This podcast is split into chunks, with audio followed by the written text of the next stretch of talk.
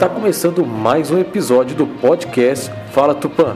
E no tema de hoje vamos falar sobre o novo formato de cobrança de impostos municipais adotados pela Prefeitura.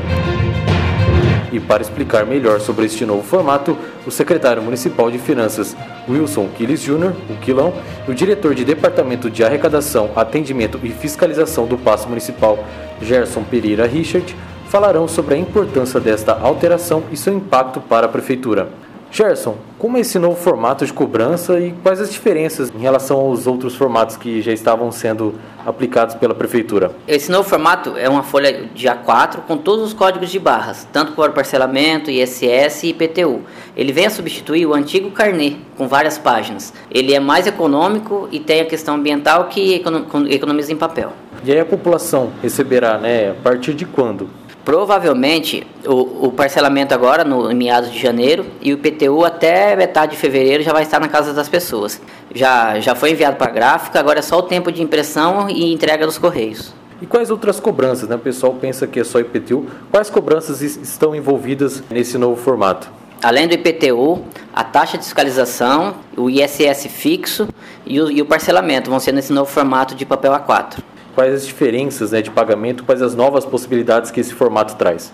A forma antiga permitia apenas o pagamento em casas lotéricas e nos bancos conveniados. Agora, com, com o boleto registrado, o contribuinte consegue pagar em qualquer banco que ele for, aplicativo de celular, aplicativo de pagamento, qualquer instituição da rede bancária nacional recebe esse tipo de pagamento. E além disso, tem a facilidade de, através do site da prefeitura, o contribuinte não precisa esperar chegar na casa dele. Ele já pode entrar no site da prefeitura, o carnê já vai estar disponível para impressão. Ele vai lá, imprime e paga onde ele quiser, sem esperar o correio, se quiser esperar também. Ele vai ter várias possibilidades de pagamento. Para aqueles contribuintes que ainda têm dificuldade para acessar a internet, ele pode vir aqui na central de atendimento que os nossos servidores vão estar disponíveis para emitir também para ele o carnê. Então ele consegue pagar em qualquer agência consegue gerar online e também consegue ajuda passa. Isso. Ele consegue todas essas ajudas e tem várias vantagens, inclusive, esse novo, esse novo sistema de pagamento. Porque ele não consegue mais pagar em duplicidade. Antes, todas as vezes que você fosse pagar um boleto, você pegasse o boleto errado, o banco aceitava. Agora, assim que você pagou ele baixo, você não paga mais aquele código de barra. Evita o trabalho de vir aqui, pedir estorno, pedir compensação, é, repetição de indébito. E assim, é importante também frisar os vencimentos, para a população ter ciência. O parcelamento de janeiro foi prorrogado, vence dia 31 de janeiro. O ISS, a taxa de fiscalização, vence 15 de fevereiro. E a primeira parcela do IPTU e a parcela única vence em dia 10 de março. Você tem mais alguma informação, alguma recomendação ou recado para a população que ainda tem alguma dúvida sobre esse novo formato ou ainda não conhece esse, esse novo formato? Uma, uma, informação complementar é que o, o, contribuinte agora, se ele for até uma casa lotérica, munido apenas do número do CPF dele, a atendente da lotérica consegue fazer o recebimento desse tributo, sem ter o carnê em mão, sem ter nenhum documento. E assim, o que é muito importante para a prefeitura é que o cadastro do contribuinte esteja atualizado, porque essa, esse lançamento é feito no CPF do contribuinte que está cadastrado aqui. Às vezes o contribuinte vai no cartório, transfere a escritura, mas não comunica o município. E isso é de extrema importância, tanto para o município quanto para a comunidade do contribuinte. E Kiris, né, qual que é o impacto para a população e para a prefeitura esse novo formato, essa adoção né, desse novo modelo? Como o Gerson já falou, a facilidade. O contribuinte agora vai ter a facilidade de entrar no nosso site, a partir já de segunda-feira já estará disponível, e, e baixar o IPTU ou o, INS, o ISS, né? o ISS da fiscalização, e com isso ele terá, é, tem o parcelamento também, né? que, é, que vence dia 31 de, de janeiro. Ele terá a facilidade de, de já pô, já está em casa, já está com papel na mão, já está com, não com carnê, mas hoje a facilidade que nós vamos ter de fazer o pagamento vai ser diferente de todos os anos pela comodidade. E também a gente sabe o impacto que vai gerar isso aí, né? É, nós vamos economizar papel, isso contribuindo com o meio ambiente e também a facilidade da, da pessoa, como já disse o Gerson anteriormente, de qualquer banco ou pelos próprios é, aplicativos fazer o pagamento. Então a facilidade, a comodidade que o contribuinte vai ter vai ser muito grande.